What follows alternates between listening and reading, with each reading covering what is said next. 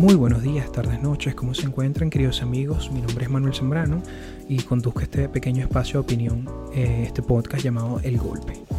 Este podcast se transmite a través de diferentes plataformas, entre ellas Google Podcast, Apple Podcast, Spotify, Anchor, YouTube, así que si te gusta el contenido, por favor no olvides suscribirte. El día de hoy tengo un episodio interesantísimo. Quiero que leemos un poco sobre el conflicto que se está llevando acá en Kosovo. ¿Por qué es tan importante esto? Porque esto tiene una relación sumamente cercana con eh, con la participación de la OTAN en la región. Eh, recordemos que en este tablero de ajedrez geopolítico la OTAN vendría siendo como la reina, que se mueve básicamente como le da la gana en el tablero. Esto no quiere decir que yo necesariamente esté en contra de la libertad, la democracia y la forma en que se llevan a cabo las cosas en este lado del país, del mundo, en Occidente, pero sin, duda alguna, pues somos hijos de la verdad. El punto aquí es que hay un conflicto que se está llevando a cabo en, pues, en la vieja Yugoslavia, entre Serbia y Kosovo.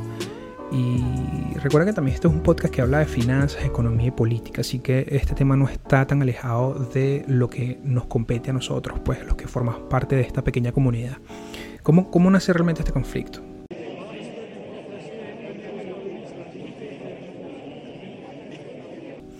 Nace con la conformación o lo que llamaríamos la vieja Yugoslavia. La vieja Yugoslavia estaba conformada por seis, países, eh, entre ellos son Bosnia y Herzegovina, Croacia, Eslovenia, Macedonia, Montenegro y Serbia. Se puede decir que Yugoslavia pasó por, unos, eh, por un deterioro político, económico. Eh, Tito fue el famoso gobernante de Yugoslavia él estaba, estaba muy cerca del comunismo soviético, pero llevaba las cosas, las cosas de una forma relativamente diferente. Y pasó a la historia como el líder comunista capaz de no dejarse sojuzgar ni por la Unión Soviética ni por China, los dos centros de poder de su esfera ideológica durante su época desafió a Stalin y a la URSS y forjó un camino independiente para el régimen socialista de su Federación de Naciones. Sin embargo, eh, el resurgimiento del nacionalismo en Yugoslavia llevó a la separación de estas naciones. Esto, esto fue llamado básicamente las guerras yugoslavas, que fue de hecho considerado como el conflicto más grande después de la Segunda Guerra Mundial. Estamos hablando de 140.000 muertos y más de 4 eh, millones de desplazados. Sin embargo, vamos a situarnos en el 92. Para ese entonces había quedado solamente Serbia y Montenegro y eran llamados como República Federal de Yugoslavia. Solamente quedaron estas dos naciones como, como la vieja Yugoslavia y fue llamado de esta manera, República Federal. La esta República Federal de Yugoslavia empezó a lanzar una operación para acabar con el ejército de liberación.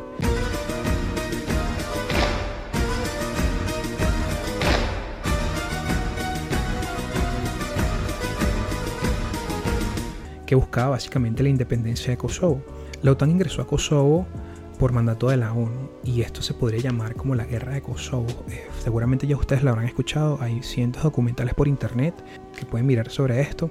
Esta es la razón por la que parte de los serbios detestan la OTAN, porque los famosos bombardeos de Kosovo eh, fueron los que generaron cientos de muertos, entre ellos muchos niños. Entonces, de hecho, hay imágenes muy fuertes en internet donde los serbios dicen que literalmente, bueno, maldicen a la OTAN.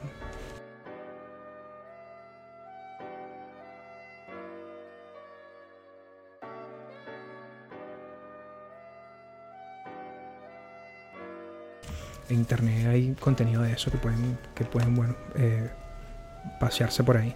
Al fin y al cabo estamos en el 99 y fue el fin de la guerra.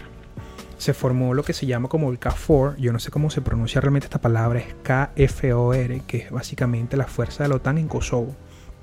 Y su objetivo es básicamente mantener la paz desde entonces.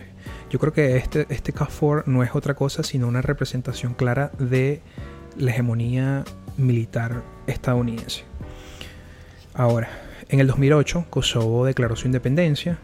Eh, fueron 100 países que apoyaron esta decisión, entre ellos, por supuesto, Estados Unidos. Y, de hecho, Serbia la rechaza completamente y considera que es una provincia autónoma. ¿Por qué digo que es una provincia autónoma? Porque Vojvodina y Kosovo, en la antigua Yugoslavia, eran dos provincias que eran autónomas. Yo me pregunto si todos los estados se separaron de la antigua Yugoslavia, porque no habría de hacerlo Kosovo, que como digo, era una provincia que tenía mucha autonomía. Entonces, bueno, el conflicto llega a nuestra época y, bueno, se le ha pedido a más de 50.000 serbios que cambien su documento de identidad al norte de Kosovo. de hecho Stoltenberg, Stoltenberg vendría siendo el jefe de la alianza y ellos dicen que tienen más de 4.000 o casi 4.000 soldados activos listos para intervenir en el momento que sea necesario. Pues no es mentira, el número exacto es alrededor de 3.770 soldados que tiene la OTAN en la región y este, en la región no, está distribuido en, varios miembros de varios países. Pero el punto es que la OTAN tiene un, pues ha estado muy pendiente con lo que sucede con los serbios en la frontera. Porque este tema es tan importante, porque ustedes se dan cuenta del movimiento que están haciendo los países y en la medida que uno mide la temperatura entre estos conflictos que tienen ya varias décadas en desarrollo, eh, pues nos damos cuenta de que en vez de los países pacificarse y hacer pactos de paz duraderos y, legítimos, pues no, esos son casi que un punto y coma para, para seguir, ¿no? Para mí estos temas son muy importantes porque nos permiten tener un acercamiento más claro de hacia dónde va el mundo. Y creo que eso es lo fundamental. Joseph Borrell ha tratado de mediar esta situación y se ha hecho como una pausa en esta solicitud de estos documentos. El gobierno de Kosovo aplaza por un mes la prohibición de documentos y matrículas serbias en su territorio. Tras el anuncio de la medida, la tensión en la frontera aumentó entre ambos países.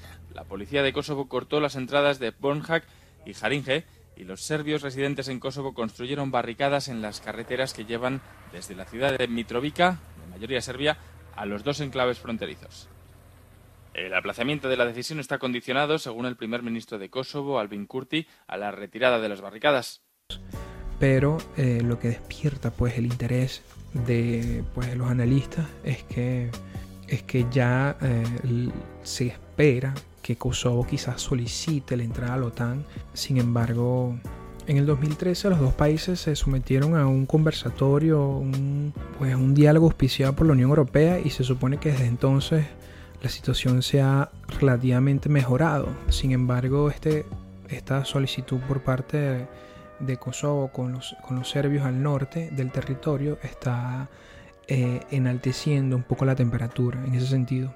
Como ustedes saben, este conflicto entre Kosovo y Serbia no son los únicos que están llamando la atención de los medios internacionales, sino también el incesante bombardeo de pues, eh, las fuerzas israelíes en la franja de Gaza, que también es como un conflicto parecido a este, que es como que nunca se termina de calmar completamente. Voy a dejar aquí en, el, extracto de opinión del podcast un link sobre, eh, bueno, este, esta coyuntura internacional. Es un archivo que puedes leer y sintetiza pues en un par de páginas desde el, el conflicto que nace desde el siglo XIV. Así que lo voy a dejar aquí para que lo descarguen.